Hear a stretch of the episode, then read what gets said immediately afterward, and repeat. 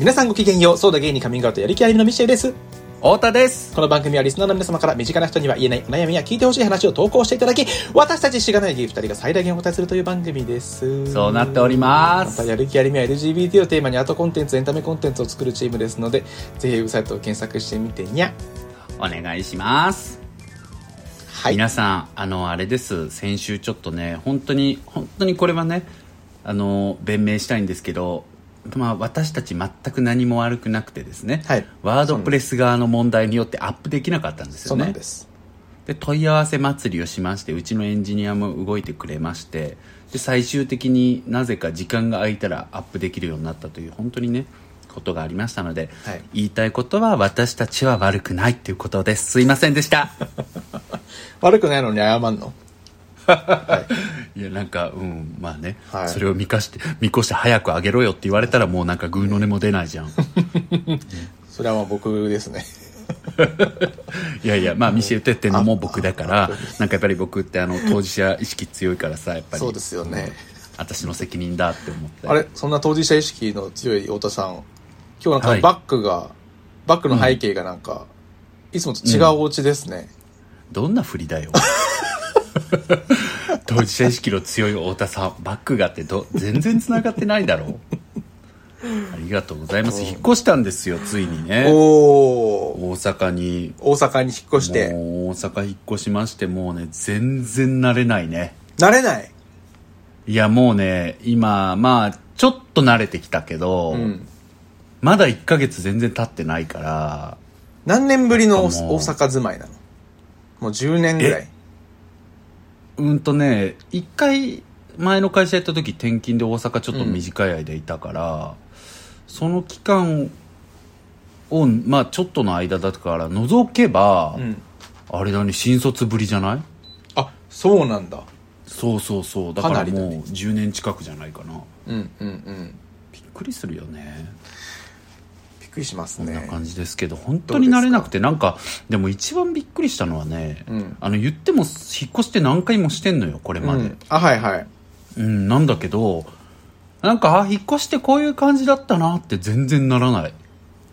あ、そうん、だからなんか、え、覚えてる？なんか引っ越し好きじゃん、ミシェルって。そうですね引っ越した時ってさ、うんあ、こういう感じ、こういう感じって感じなの？引っ越しう。あの。割と結構ワクワクワクする、いつも。マジか。なかなか荷造りとか、日本時全部すごい楽しい。あんまめんどくさマジ？いともそこまで思わなくて、ああ、これ、あ、そう。これあそこに排出やつはこの箱にポンポン入れちゃおうみたいな。かああ、なるほど。いや、でもね、それで言うとちょっと今思ったけど、僕、うんその、新しい家がね、あの、うん収納がすごい少ない家なんだよ。うんうんうんだから結構追加で買わなきゃいけない家具家財が結構あったりとかして、ねうんうんであと本棚2つが高さの問題で入んなかったああ、なるほどね。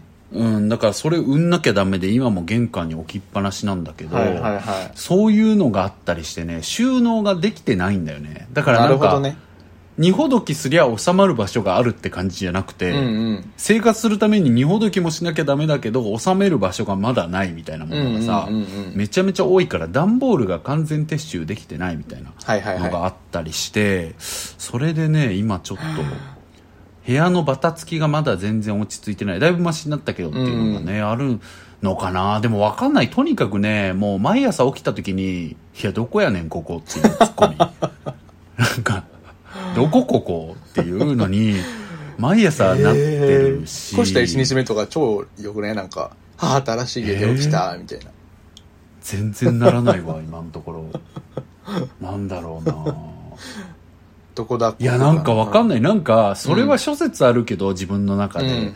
僕自身がなんかねうん。引っ越しのうん。優先順位がはっきり見えてないのかも。わかんない。なんか今回ね、うん。あそうそう。いつも、まあ、素敵な部屋重視して探しちゃうわけ、うんうんうん。とあとはコスパとか考えてとかで,、うんうんうん。で今回もすごい素敵な部屋だし景観も良くて、うん。なんか自分的には合ってるつもりなのよ。自分の意識してるこううん。重視してる項目がクリアしてる家っていうはずなんだけど、うん。なんか住んだら全然落ち着かなくてでそれがもしかしたらいやなんか僕街が大事なのかもっていうことに思い始めた、ああ、うん。なるほど。だから自分がさ大切にしてるものってなんか意外に自分で気づくの時間かかったりするってなんか人生と一緒やなって思ったっていうか、アンミカ、うん。アンミカさんですか？ただの関西人。ただの関西人です、いやでもなんかそういうのあるんかもなって思う。なんかすごい望んだものを選んだはずなのになんかまだうん落ち着かないみたいな。でもまあ一番はさ慣れてないだけだと思うのよ、うんうんうん。だからあんま今は考えすぎずに、うんうん。まあ慣れれば変わってくるわって思うんで、うんうん。まあ、まずは慣れることを目指してねやってますけど、はいはい。そんな感じですよ。大変です。いいですね、でも。うん。いいなと思いますけど、ね。広くて。あんた本当にさ、うん。なんか静かにこの番組やめようとしてる？最近。なんかさ身入ってなさすぎない？最近 入ってる、入ってる。もう詰まさってるよ。もうもうやめたいじゃん。始まって5分経って6分か今もうやめたい感じ出てるじゃんいろいろ考えながら聞いたから、ちょっと。本当かよ、うん足何考えてたの？じゃあねこういう僕ってあんまり街気にしないなとか。あそううん。街は気にしない。あんたあんたそれによって結局困ってること多くない？そんなことないまあでもね、うん、まあまあ対処はまあてか合わせてるかな。例えば今とかは駅から遠いじゃん。駅から遠いのよめっちゃ。だから出かけない。ねみたいな。ああなるほどで、ね別に出かけないことが苦でもないっていう。ああそっか まあコロナだしね今はねそう、まあね、まあねもあるけど。都心に多分住んだらめっちゃ出かけるだろうし、みたいな。うんうんうん。でもちょっとまあ染まりやすいねちょちょちょっと前もあったよ、ポンと、なんかの時にミシェルさんとそのなんか、あ、僕がお大阪行くから、なんか、送別もね、小さく3人ぐらいでだったら、まあちょっと物性的にも良くなってきてるし、集まろうかみたいになった時に、まあとはいえ宅飲みとかかな、みたいなので、うんうんうんどこ行きます、どこで集まりますみたいになったのよ。でも僕がもう引っ越しごちゃごちゃだったから、家来てもってなって、じゃあちょっと福団地かミシェウン地かなみたいな話になったんだけど、ミシェウン地の新住所調べて、えあいつがちょっト吉祥え？ハート吉祥って言ってたよ え吉祥って吉祥やろやばない遠くてね。遠くてね。うん、うん、そうそう東吉祥なるほどね。それは確かにあるかも。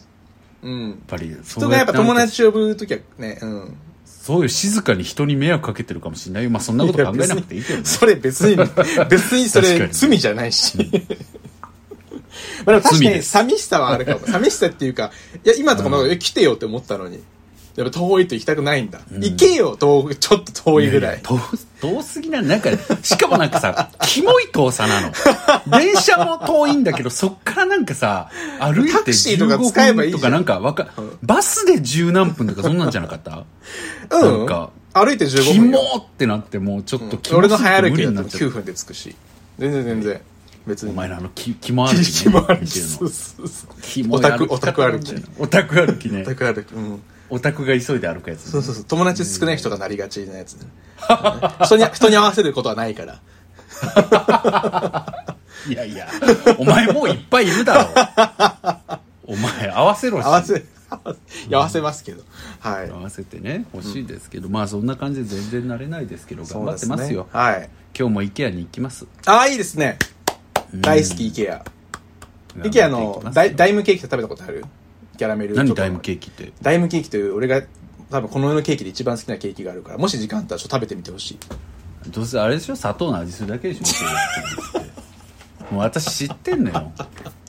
なんかあんたって本当にさ油大量の油に大量の砂糖ぶち込んだもの全部好きじゃん。失礼だね、なんか。いや本当そうじゃん。だってちゃんと、こいつちゃんと美味しい味だよ。ダイムケーキいやミシェルってバルバッコアが大好きでさ、うん。で僕も好きなんですけどなんかミシェルがもうなんか、うん。メイえじゃバルバッコアよバルバッコア。まあ、まあ、シュラスコ屋さんね。バルバッコア。あシュラスコ屋さんって言ったのに、うん。ごめんごめん、そうそうバルバッコは大好きじゃん。で、こいつがなんか目かっぴらいて、えマジでうまいお菓子があって自分本当に一番好きなの。もう行ったら年十個も食べちゃうぐらいでって言われて行って食べたんだけど美味しいのよ美味しいんだけどマジであの大量のミなんていうの？ミルク飴みたいなものに大量の砂糖をぶち込んで丸めただけのお菓子だった時にもう本当にただのデブじゃんっていうまだ練乳とチョコをつ使ったそうそうそお菓子ですう。もうね。、あんめーだけのさ、なんか本当にこう、なんて言うんだろう。繊細さのかけらもないやつ。なんか、なんか口にぶち込んだ瞬間脳、脳ビリーいくやつだよね。麻薬だよね、もうね。なんか余韻とか何もないよね。まあ急に口の中に、わーってサンバ来て、う わそうそうそうーそうそうって帰ってく感じのさ、甘さそうそ。うそうそう。なんなら肉よりあっちの方が俺目的かもしれない。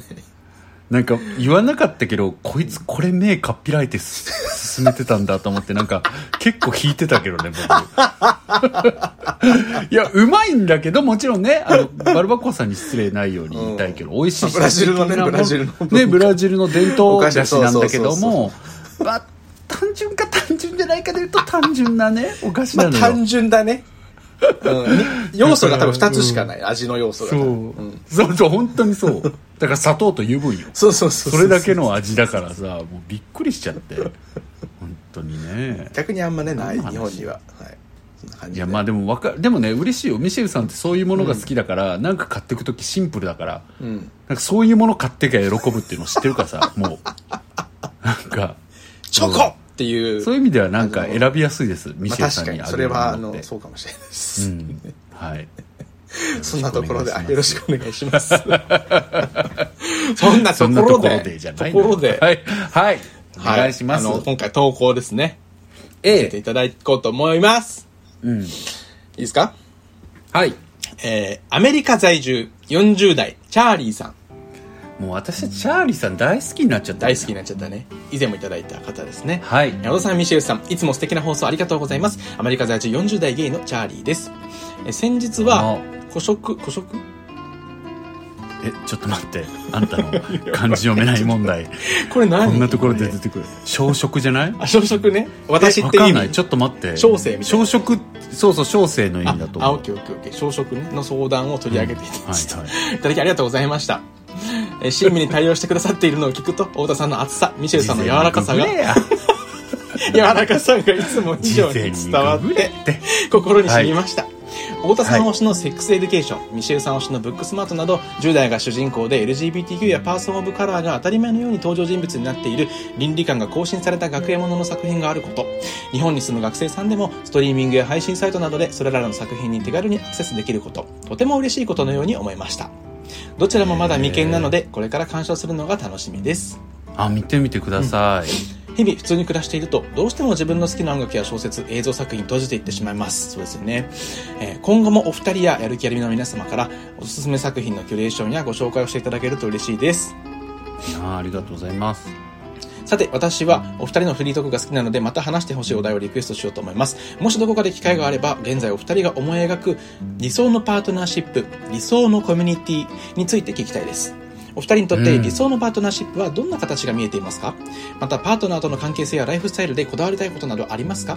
また、今後、日本の LGBTQ の個人がより豊かに心地よく生活していく上で、家族や恋人などのプライベートな関係性の外側にどのようなつながり、コミュニティが作られていくというと、よりいいと思われますか？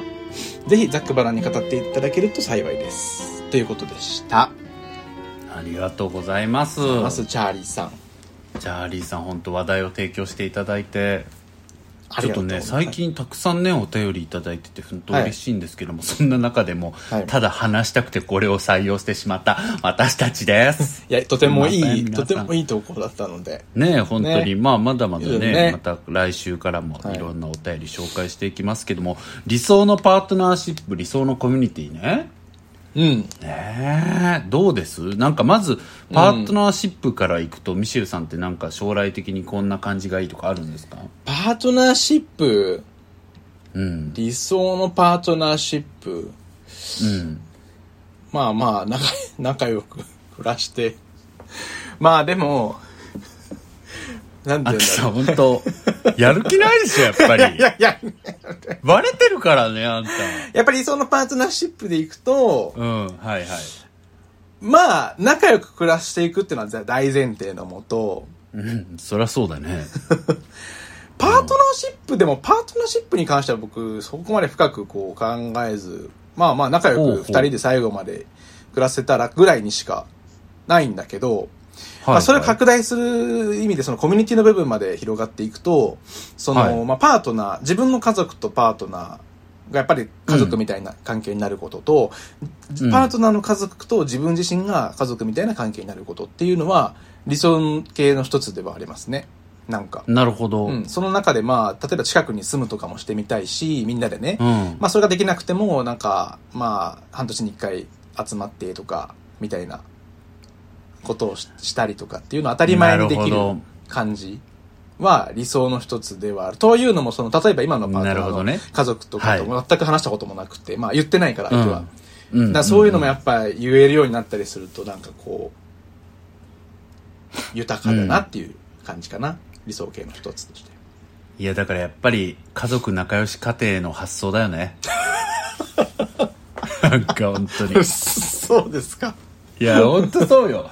いや、なんかね、うん本当にね、もう、それはやっぱり自覚してほしいけど、うん別に自覚してほしいっていうか知っててほしいけど、そんなに家族大好きで恵まれた家庭内って、あんんまないからね。まあでも、恵まれてるっていうのは思う。恵まれてるっていうのは思いますよ。ね家族大好きで、うんだから家族のことをちゃんと家族と思ってるっていうことってさ、そんなないよ、意外と。うん。そう。なんかめんどくせえユニットだし、なんか全然あ、なんだろう。うん。縁切りたい人もいればさ、実際縁切る人もいるし、うん。でもなんか利害関係とか考慮した時にやっぱつながってる方がメリットでかいんだよな、みたいな感じでさ、うん。つながってるだけの家庭もいっぱいあるからさ、うんうん。そういうハートでこうね本当に好きな家族っていうのがね、うん。あればなんかいつか仲違いすればいいなってやっぱ思っちゃいますけど 最低。冗談ですよ。はい、分かってるわよ。うん、ねえ。うん。そうそう。でもまあなんかそれはいい素敵だよね。いいことっていうか、うん。なんかいい悪いとか評価するのはあれだけど、うんうんうん。でもじゃあやっぱりさ理想を言うと相手のパートナーも家族とすごい仲良しファミリーだといいなって感じはあるんだまあ、そうね。絶対それがいいとかっていうことではないけど、なんかそのやっぱりこう、仲悪いみたいな。あ、でもどうだろうな。うん、そうね。め結構仲いい、そこそこ仲いい以上か、もしくは全くもう完全に縁が消えてるみたいな。どっちかがいいね。なるほどね微妙な、なんか、微妙な悪い感じとかはちょっと。えでもさ、うん。全く縁が切れてて、うん。なんかでもその人がやっぱり家族っていうものに対しての信頼感とかあ,、うん。うん。の憧れみたいなのが弱くて、あそうね。ミシェルの家族と関わるの嫌がる感じだったらどうするの、それちょっと嫌かも。うわー。だから結論やっぱり。傲慢。傲慢だよね傲慢な人間あんたって。あ、でもどうだろうな。まあ、関わんの、そうね。関わんの嫌って言われたら、まあ、遠くとかに引っ越して二人で。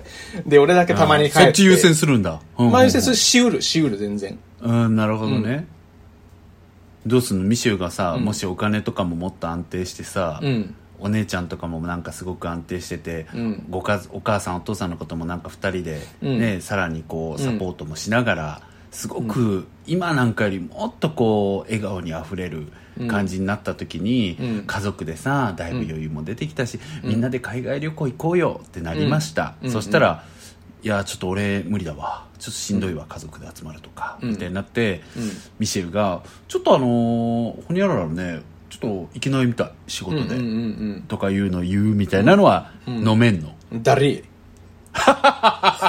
だりそうと思ー。ったもん。だりだるいでしょ？ー。正直だるい。だからや、やかも、うん。結論。嫌でしょ？だからなんかそこら辺想像しといた方がいいよね。なるほどね。ゆくはそういうさ、うん。まあ向こうがあのむなんだろう向こうの家族と縁切ってんのはいいけど、うん。自分の家族とちゃんと仲良くしてほしいってことでしょ？それってねかなりの圧力だよ。そうだね。から僕が全然家族大好き赤じゃないから僕。それ結構嫌なプレッシャーかもだからそれはうん。確かに気をつけた方がいいね。だから関わる人もうん気をつけた方がいいよ。うんうん、そこはちゃんと考えた方がいい。だからそのちゃんと家族を好きだっていう人との方が多分相性はいいっていうことは自覚持った方がいそい。うそうそう。それはそうそう。かそういう人をちゃんと選んだ方がいいよね、うん確かに圧になる、それは。うん。どっちも悪くないしねううう。それって。そうどっちも悪くないから。なんか、ただただ、本当そうだね。ただただ不幸。相性そう相性としての不幸だからそそこはミシェルはあるんだろうね、うん、そうね。逆に太田さんはどうですか？理想の、まあ、パートナーシップっていう意味。理想ね。いや僕これって話してなかったかな、うん。僕なんかねあの3人で結婚するっていうのはいはい。が自分の理想なのよ、ミシェルがねね実はよく言ってるけど、うん。ポッドキャストでもなんか言ってたかな、そうそうそう多分。うん。言ったいよね、うん多分、うん。うんだから僕はそれを目指して実は着実に動いていってて、うんうん。そうそうそう。3人親になりたい、はいはい。女の子1人ゲイカップルとの3人っていう、うんまあゲイカップルとか、まあ、その3人組ゲイ2人と女の子1人っていううん。状態がいいなと思っててでまあそう言ってんのもそんな理想だったらねみんななんか描くんだけども僕はすごいそういう女の子と結構実は運命的な出会いがあってこの10年間ぐらいかけて。うんうんうんうん、でなんかその子もセクシャルマイノリティで、まあ、ちょっとどういうセクシャリティかとかプライバシーあるからあんま言わないけど、うん。言ってるかもしれないけど過去回とかで、うんうん。まあだからそういうご縁があったのよたまたま、うんうんうんでそうなった時にあじゃあなんか僕子供欲しいしその子も子供欲しいし僕その子のこと本当にパートナーと思えてるから、ん。じゃあもうだったらこんなことって人生で生きてて多分もう一回起きないじゃん。起きても20年に1回起きるとかの話だと思うわけ。実際僕30年生きてその人しかいなかったから、うんうんだからそうなるとやっぱりなんかお互い子供欲しいって言ってるんだったらじゃあなんか自分らで子供持ったらいいかもねみたいなことになってて。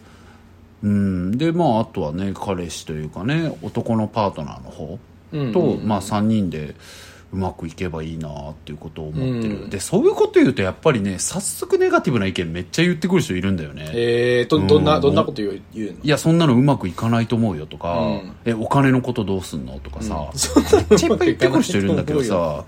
え本当いるんだよ、うん。まあでもそれはなんか何でもそういう人だろうしね、まあでもそっか。いや本当そうなのよ、うん。なんかさマジで 何でもそうだけどさうまくいかない理由なんか出すの簡単だっていうこと知っとけよって常に思うよね、なんか仕事しててもさ、うん。なんか僕らとかって割と企画職だしさ、うん。うん。アリにでもずっと企画やってきてるからさ、うん。すごい大事にしてきてるしみんなそのマインドを育ってると思うけど、やっぱり誰かが出したアイデアを否定するのって超簡単だから、うん。やっぱしないじゃんみんな、うん。なんか出したアイデアあったらああ面白いってまず言ってみてさ、えだったらさこうしたらもっと良くなりそうだよねとかそういう話しかしないじゃん、も僕らったいないでしかないしね否定かうん、でもなんかやっぱり他でさ仕事してた時とかにちょっと今とかいろいろな組織関わってるから、うん。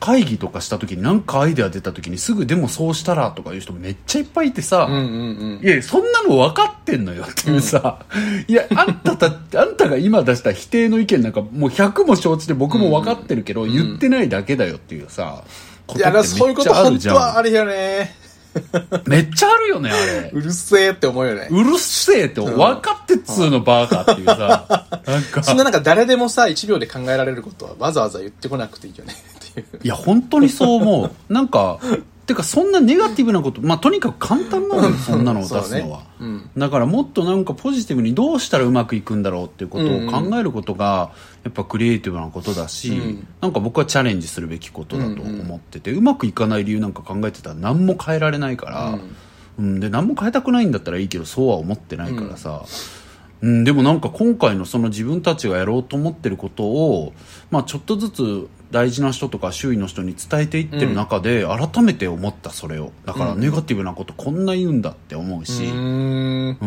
ん、でもまあなんか最高だなって思ったポイントは、うちの家族に言った時誰もネガティブなこと言わなかったっていやいいじゃんいいじゃんなんかそういう点ではないんかこう、うん、なんか今僕はね家族とこうんうつながり直してる期間っていう感覚が自分の中にあって大人になって、まあみんな30代超えてさ、うんうん家族の中の人がね、うん。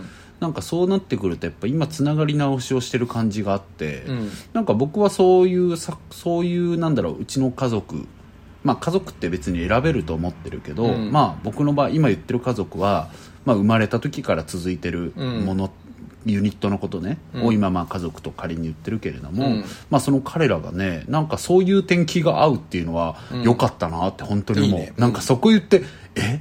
お金のこととかどうすんのとかえ、うん。財産のこととか考えてるとかさ、うんうんうん。言ってこられたらもうゴリナえしただろうなって思うから なんかその話した瞬間全員なんか「あいいね」みたいな感じのさ、うんうんうん。それぞれね「あいいじゃん」みたいな「こうしたらいいよね」とかさ「こういう可能性もあるよね」とかさそうよね。こうしたいいよね。言ってくれたのはすごく良かった、うんうんうん。ねえ。でもそれってすごいさある意味仕事していく上で大事なことだしさ。いや大事だよね。なんか基礎スキルとしてもっと教えるべきだよね、どこの会社も、なんかねそれできないってやっぱダメなきダメっていうかもう そこで終わりないな。うんそうそこで終わるから。てかできない理由をうまくどう回避するかとかねっていうことあそうそうでしかないそうよね。そう。でさやっぱり実際会議とかでも経験あるじゃん。その面白がってみてさ、うん。面白いねって言ってみてそこに上乗せしていく中で本当にマジで面白い企画になっていくことってさ、うん。面白さでもそうだしいろんな仕事でそういうことってあ経験してきてるとさ、うん。よりそれの大事さ分かるじゃん。うん。うん。なんかだからそれはねちょっと関係ない話になっちゃったけど、うんうん思いますけどもまあちょっと話戻すと僕はパートナーシップに関してはそれを思ってる。でまあ子供も3人欲しいなとか思ってまあだからお金いるなとか思うけど、うん。でも親3人いたらいけんなとかさ、うん。なんか親3人いたらさ1人が面倒見ながら2人が旅行行くみたいなのもできるなとかさ、うんうん。なんかそういうことも思って3人いたらね誰か1人の悪口あと2人で言えんなとかさ なんかそういうのも思うのでいいかなって今は思ったりなるほどね。はいはい。うんパートナーシップに関しては。でもコミュニティに関してはすごい難しいよね。なんかコミュニティ論ってさ、うん。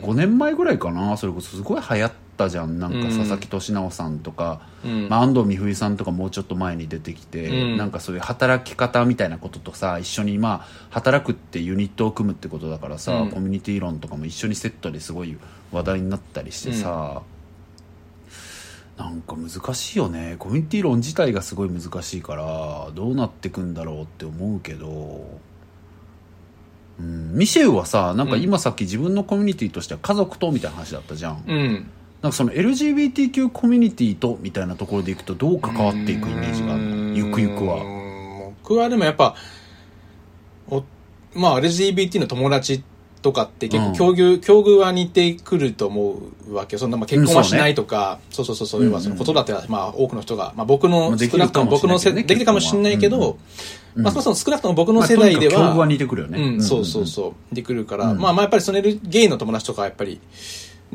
つながりは大事にしたいなとも思うしなんなら増やしていきたいなとも思う、もっといろんな人と関わってみたいとかっていう。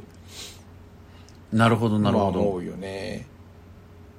なんかまあ、うんうんうんうん。うん。まあ、LGBT としてとかだけじゃなくてなんかそのまあ全然こう自分と違うコミュニティの人とかと全然価値観が違う人とかたちともなんかこう、うん。対話をしていかないと、どんどんどんどんただでさえ僕はもうアホなんでどんどんどんどんいろいろ固まってっちゃいそうそんなことないじゃん。アホなんて自分で言うのやめないよ。あんたにアホっていうのは私だけだよ。僕はアホじゃないけどそうそうよ。それでもそんな値でもなんかか凝り固まってきちゃいそうだなっていうその ね。うんはいはい。ごめん自分で言ったことが。お前が言うなよって思っちゃったけどはいはいごめんね。そうそう。それで凝り固まってきちゃうからね。そうそうそう。だからやっぱ単純に新しい人との出会いをどんどんどんどんずっと大事にしていきたいなとは思ってる。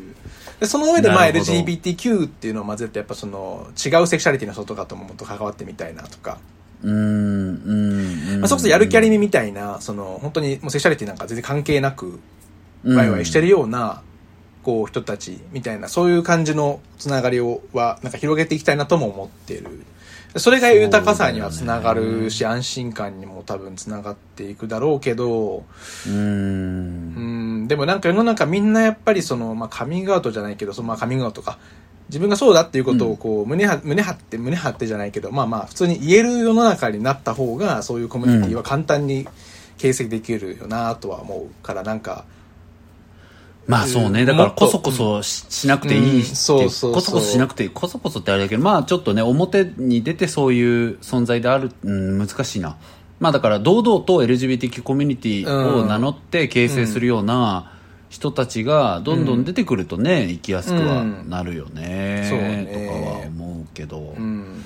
どうなんだろうね。難しいよね。なんかさいつもその LGBTQ にとっての希望みたいな話ってなんかいつも前回もそれこそ話したし、うん。言ってることだけどなんかある意味ないっていう前提でさ自分なりの希望を作ってやってきてる人もいっぱいいるわけじゃん、うん。なんか別に結婚できないっていうことをじゃあそれを絶望とせずに、じゃあ自分にとって希望ってなんだろうとかさ、うんうん。子供ができない。じゃあ自分にとっての希望ってなんだろうとか、うん。こうクリエイティブにさ自分の人生と向き合ってうんやってきてる人っていっぱいいるわけで、うん。なんかそういう人たちにやっぱりカミングアウトした方がより幸せだよとかさ LGBTQ コミュニティとつながった方がよりいいと思うみたいなことってやっぱなんかこうね口が裂けても言えないっていうかさないよね。うんね言えないじゃん。別に、うんまあその人はその人でいいと思うし、うん。なんかだからよく言うけど LGBTQ の問題っ問題っていうか LGBTQ に関するイシューってなんかあんま課題解決型のアプローチじゃ難しい。だからなんか例えばゴミを減らそうとかって課題解決型ですごい重要じゃん、まあ、単純にゴミ多い、やばい。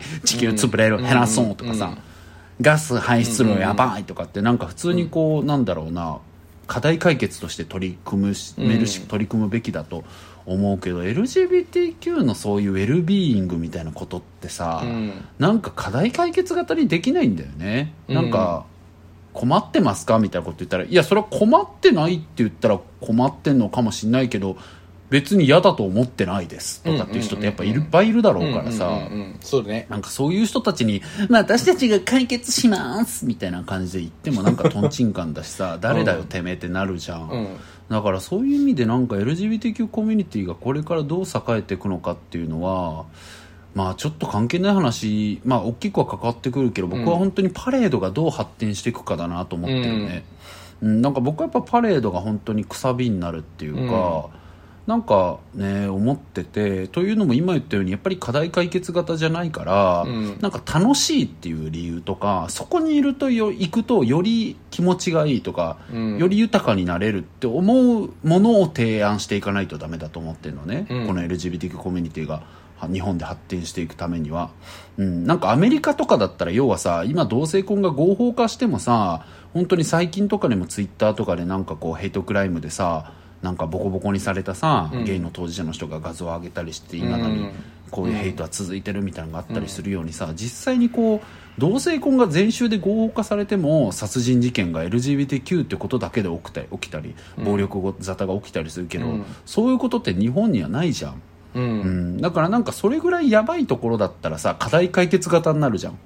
なぜならこう助けないといけないってなるから、でも日本ってそこまでのことがなくてやっぱり真綿で首を絞められてこっそり自殺率は高いみたいなさ、うん。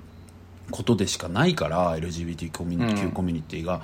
あんまりこうえそれももちろん大変なんだけど、ん。だからアメリカは他殺が多い一方で日本は自殺が多いみたいなさ話だと思うんだけど、うんうん。うんでも一方でやっぱりアプローチをあんまりこう課題解決型にしていきづらいからこそパレードみたいに楽しいっていうことによって場人が集まるみたいなことってすごく大事だと思ってるのね、うん。課題解決型じゃない、うん。なんかこう新たな価値を提案するタイプのものって大事だと思ってるから、やっぱ頑張ってほしいし次のリーダー誰になるんだろうなって本当にこううん。見ている、うん。うん。うんどうするんだろうって思う、ね。なんか今ってやっぱあの課題ってさ大事なお祭りだし大切にしなきゃいけないお祭りなのになんかやっぱマネタイズがあんまりうまくないから、うん。まあ僕もともと働いてたからうん。いうことだけどあんまりうまくないから結局スポンサー営業に依存してしまって、うんうん。でスポンサー営業に依存した結果さ会場がスポンサーのサンプリング祭りみたいになっちゃってさ、確かにそうだね。うん。で結局行った人がさ、なんか大量の虹色のサンプリング渡されて、ん。虹色のコンドーム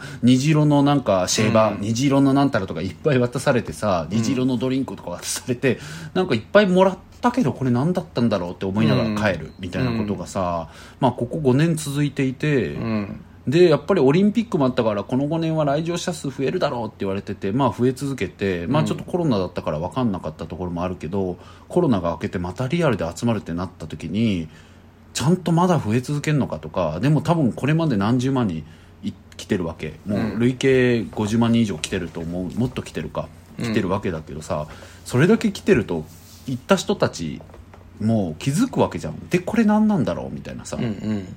なんか一言でパレードってどういうお祭りなの？みたいなことをやっぱ言えるお祭りがうん。もうちょっと、お祭りとしてもうちょっと発展しないといけない。うん。うん。だまあもちろんなんだろうな。その大型同窓会みたいな嫌いはあるじゃん、うん。あれはすごい面白いじゃん。なんか言ったら、LGBT 大同窓会祭りみたいな感じじゃんあれって言ったら。あーみたいなさ。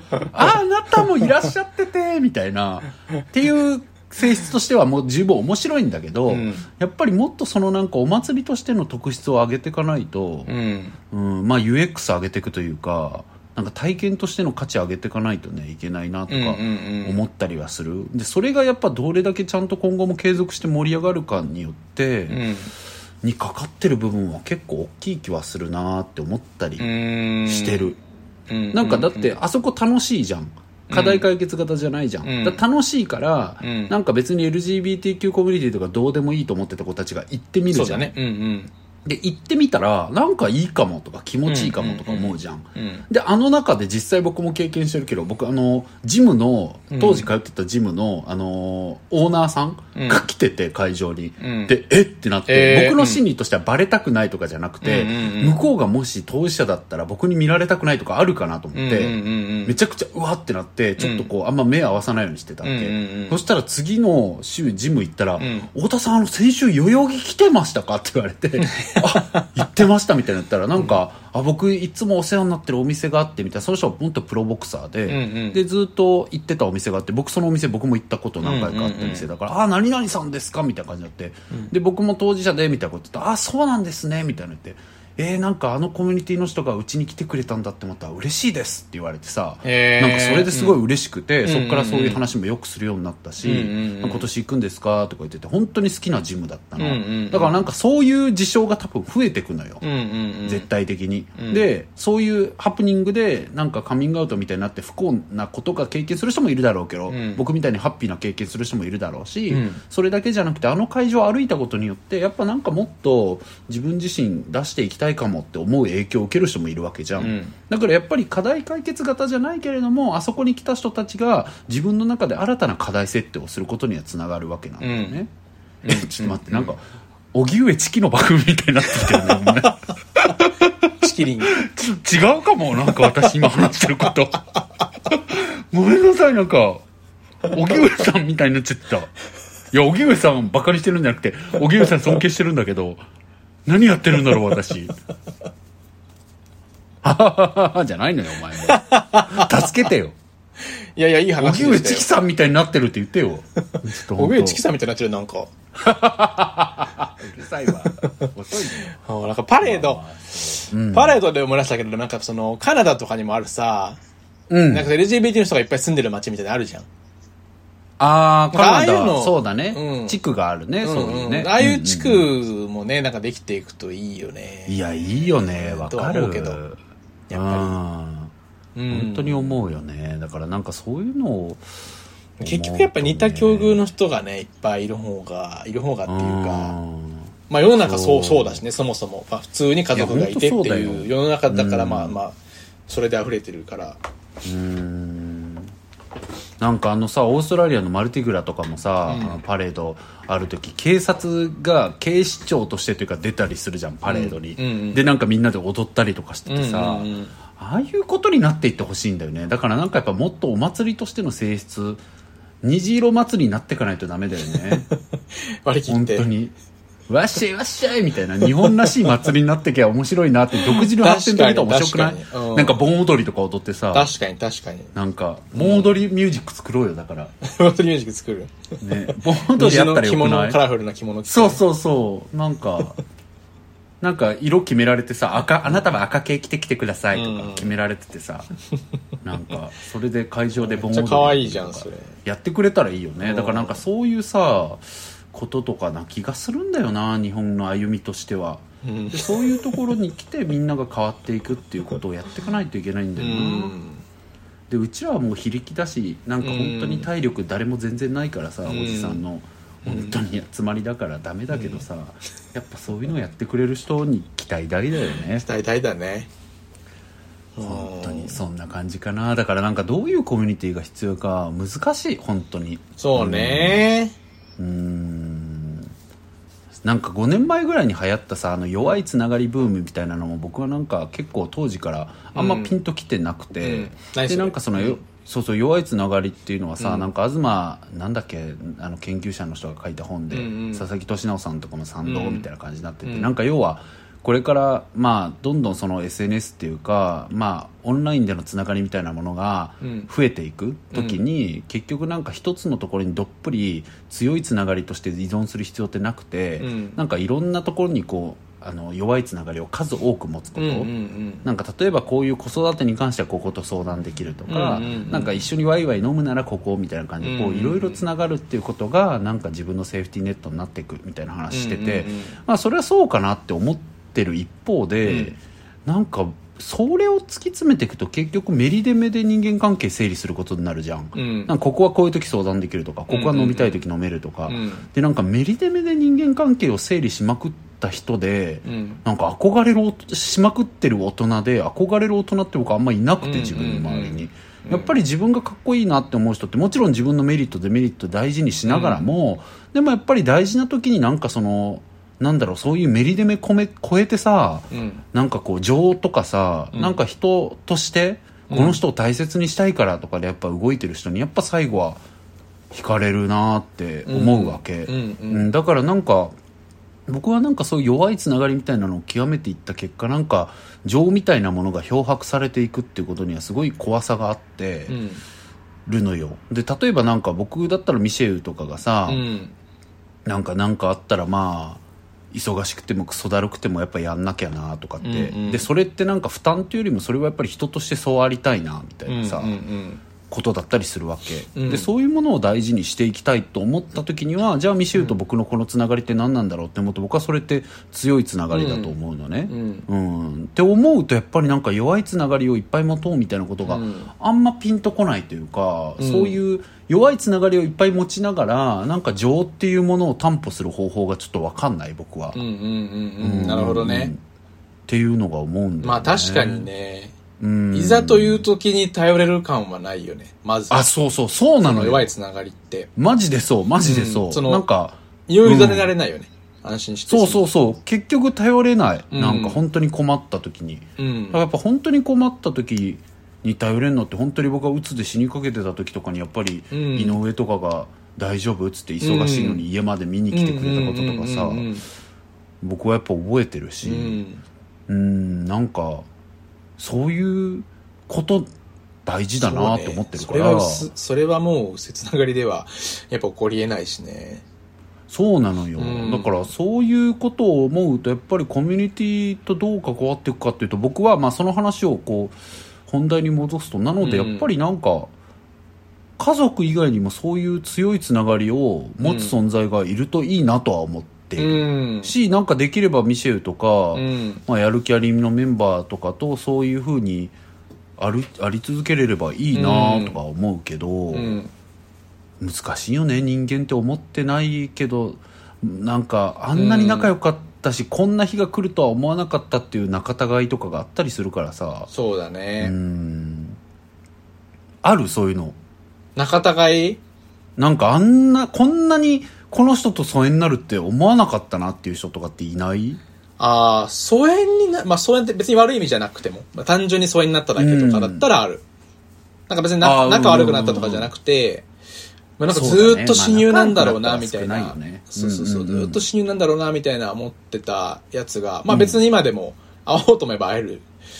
会えるけど、うんうんうん。なんかそんなに別にそのでもさお互いそれの方が、うんそれの方がある意味やばくない？ごめんごめん、うんうん。なんかだ要はさ、嫌いじゃなくても無関心になってるってことでしょ？まあお互いね。うんうん。うん。そうね。それってすごいことだよね、うん。でもあるよなと思って。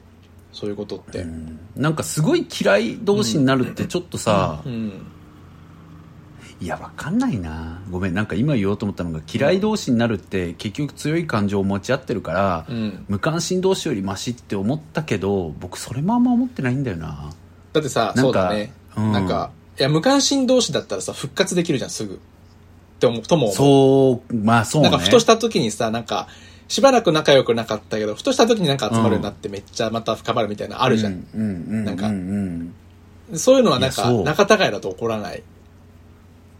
ねえ思うだから僕もそうその通りだなと思って、なんかあんまり好きの反対は嫌いじゃなくて無関心っていうよりも、うん。好きの反対は無関心で無関心の果てに嫌いがあるって思うかな。うん。うん、だからやっぱマジで嫌いってなったらなんか全然終わりだなと思うっていうかさ。うん。いやでもさ、うん、僕は本当にそれこそミシェウぐらいだった人と疎遠になったりもう絶縁みたいになったりしてるよ、ええうんそれこそ外言の連載に書いたけど、その話。はいはいはい。すごく自分的にはいはいはい。まあ、それは僕もよく書けた回なんでぜひ読んでほしいですが、なんかああいうこととかもん。あるからさやっぱなんかわかんまあ、ないよね、難しいよね。うん、僕とミシェルももうマジで口聞かなくなってる可能性全然あるんだよ。う んまあ、怖くない？それ誰でもある。怖いまあ誰でもあるからね。うん。誰でもあるからうん。今を大事にするしかないんだけど。そうね。ねえそう思います。うん。怖何の話だ？まあでもちょっとね LGBTQ コミュニティがどんなコミュニティがあったらいいかは僕はちょっと分かんない。まあでも本当にねうん。分かりやすく僕の場合は子供欲しいとかあるし実際にもし持ってたら、うん。持つってあれだけど子供がなんかできたりしたらなんか他のね LGBTQ コミュニティのお子さんがいらっしゃるところうん。とかには相談したいって思ったりするだろうなとは思うよ。そういうことはあると思う,、うんうんう実際にだって参観とかどうしてますか？とかさ例えば、うんうんうんうん。なんかねあーねビアンカップルで子育てしてる家とかあるからさ「えうんうんうん。お母さんあそこママ2人なんだ」って言われた時どう対処してんの？とかさ、うんうんうん。なんかそういうこう具体的な tips 的なことはあるだろうから、そう思うと相談したいみたいなのはあるなって思うんだけどけどなんかもっとそういうそういう具体的に tips 得たいからとかじゃなくてなんかセーフティーネットとしてどういうコミュニティがあればとかちょっとわかんないようね、ん。でもなんかさ、うん。結構その LGBT、まあまあ僕が見てる限りですけど、そのゲイの人で、やっぱ仲良しグループみたいなのをずーっと何年もやる人いるじゃん、結構。はいはいはいいる、うん僕それは、ね。それで、それはそれ一つのなんかまあ理想形の一つなんじゃないかなとも思うっていうか、そうね。まあそれでよ、それでよくないって言って、そのままもう50代、60代まで、まあ突き進んじゃったら、まあそれはそれでね、深い関係ずっとみんなでうんうんうんうん続けていくことになると思うし、あなんかいいことだと思思う。さっきなんかその同じような人とばっかりだと凝り固まるとか言ったけど、でもやっぱりそれが、やっぱ基盤、生活の基盤にある人って絶対幸福だなとは思う。ずっと。いるもんうねん。、ですごいいいと思うし、大事にした方、大事にすべきだなって思う。なんかそのインスタとかで見てたりして、うんあ、いいなっていう。で、それはもう完成してるなとか、そういうコミュニティは形成しやすい、すでにしやすいのかなとも思う。いや思うでも一方でさ、うん。あの真鍋かおりがテレビで言ってたさ、うん。経済状況とスケジュールと気が全部合う人なんかそんないないって言ってたじゃん。だからさ、そうかなってあれ思っちゃった、俺は。ああなるほどね。え、いるくないって思っるほどね。た。うん、逆に。えでもさ今言った例えばその、うん。ゲイの子たちでずっと集まってて、本当にこのコミュニティでずっと10年集まってますとかってやっぱ僕らも見るじゃん、うんうんこの年になってくると二十歳ぐらいから今も仲良くしてる子たちってなんかインスタとかで見るじゃん、あこの人たちずっと仲いいんだなとかあるけどさ、うんうんうんうん。なんかそれってどう変わっていくのかなとかはあるよねなんか多分そういう子たちって全員会社員とかでうんうんうん10年割とまあ転職とかはありつつも順調にキャリアアップしてて。まあまあ順調な人たちみたいなさ。そうそうそう。なんかそこで誰か順調じゃなくなった時その子は抜けてどこに行くのかなとかさ。そういうところはまあ考え出すときりないよね。まあ、切りないけどね。そこをだから、その、なった時に、その子をみんなで、ん。なんかそう、手差し伸べる情があればいいうんと思うっていう感じかな。でもさそれ本人が拒絶したらじゃんだから周りは楽だからできるじゃん、別に金あったりとかさ、なるほ金どね。とか余裕がある側な気持ちになっちゃったりとかね。そうそうそう,、余裕がある側は全然余裕があるんだからできるじゃん,、全然気にせずくればいいじゃんってなるけどさ、余裕がある側は。うんでも余裕ない側がその時に行くって入れるかだよね。なんか、ちょっとなんかみんなで、まあ確かにうん。ね、自分のせいでとかなるし、ね、旅行行こうとかなってさそうそうそう。ちょっとじゃあ、まああんまりお金かかんないねとこに行こっかとか、とかね。そう気使われてるなみたいなさ うん。かといって、まあまあ行かないなら行かないっていうのもなんか。でも分かんないでもさその時にさ分かんない、強いつながりだったらうさ、ん。なんかこいつが貧乏だから仕方ないよねとかいじれんのかもしれないしねうん、そうね。それも関係性によるよねそうね。みんなで出してあげたりとかね来ち。ゃったうんうん,、うんうんうんそうそうそうちょっとチャイムが鳴ったんで行ってきます少しお待ちください止めないようにします前回ねに引き続き。チャイムばっかり。なるんだから。信じらんない。はい。何話してたか忘れた。忘れたよね。何話してたっけ？ちょっと待ってやば。えだからあれだよね。強いつながりがあったら別にそういう状況になっても、うんうんうん、うん。なんかこうなんかね。でもそうね。なんか忘れるでしょうっていう。んんんでもその時に分かんないよね。だからさ何にも読めないよねまた変わっていくからさ。そうそうそうそうそう。んうんうんうんそうねだからその時に例えばその人は、まあ例えば違うコミュニティに行くかもしれないしね。もっと自分と同じような境遇の人たちと。だからそういう意味ではさ、やっぱなんかあの弱いつながりというかさ、うん何個かつながり持つとさもちろんこううん全部にでパワーが5しかなかったらさ、うん。3個持ったらそれ分けなきゃいけなくなっちゃうから、うんうんうんどうしても弱いつながりにはちょっとなっていくかもしれないけど、うん。何個かに分けるみたいなのはだから大事なのかもあるよね。ねあとはなんかその弱いつながりやってんのかも。弱いつうんながりから強くなる可能性もあるしね。そこにもう入れ入れ込んで。あるあるあるある。だからまあそれもなんか一つやあった方がいい。弱いつながりもやっぱ常にあった方がいいかとはとは思う。なんか誰誰しもそうね、いやでもちょっと待ってなんかいろいろ話しながら気づいたけどでもやっぱり一方でそのだからタイムシェアをさ分けていくとさ、いろんなところに持って、結局1個に使う時間って減るわけじゃん、うん。だからそれでいくと僕とかって露骨にやっぱりさこの1年2年ぐらいまあアニメの活動が減ってるっていうのもあるけど、うん。アニメの子たちに対して自分が使ってるタイムシェア減ってるじゃん、うん。だから確かになんか弱いつながりになってくもんね、うん。だからそういう意味でなんかコミュニティの数をたくさん持つこととなんか絆の強さみたいなものってこう反比例していっちゃうよね、うん。数が多ければ多いほどさどうしてもなんかつながりは薄くなるじゃん。だうん。そうだね。からミシェルと僕はこうやってなんか定期的にこの番組とかやってるから関わってるから、うん。うん。まだあれだけど難しいね人間関係って 結論出ませんでした、まあでもまあはい。ねうんむずくなりね。でもなんかうん。そうね。はい。はい。ちょっとあのミシェルさんが多分本当に今日やる気なかった感じ。あそんなことない。ごめんなさい。貶としめてるまた私すいません。やる気なしみさんという方からもねやる気なしみさんという方からも。また次回取り上げようと思ってるんですけども先に言っちゃいました。はい。やる気なしみさんっていうニックネーム今まで多分5人ぐらい来てる。そうね。確かにね。あのそれに関してはもう毎回言ってるけどやる気があるやつなんてやる気ありみっていう名前つけないんでうちらも正確にはやる気なしみですよ。そうですそうです。同じです、うん。はい、言っておきますけども。まあそんな感じで皆さんあのこれからもですねお便りとか聞いてほしいお悩みとか何でもいいのでそういったものをですね、フォームから送っていただけたらと思います。フォームは番組の概要欄にリンクが貼っておりますのでそちらをポチッとクリックしていただいて送っていただけたらと思います。そう思ってますけどよろしくお願いします。よろしくお願いします。あのー今回チャーリー様みたいにうん。何かこうこういうこと話してくださいとかって言ってくれるのもすごい嬉しいですよ。本当に。チャーリーさもうんはぜひぜひまたね、言っていただいて。なんなら私たちそれすごい求めてる節あるから。またなんかおすすめ作品の話してとか言われたら喜んでやるんでまた送ってくださいそういうのも。誘導。そうということで、えーはい。ここまでとさせていただきます。はい。ミシェルと、太田でした。さいなら。さよなら。さいなら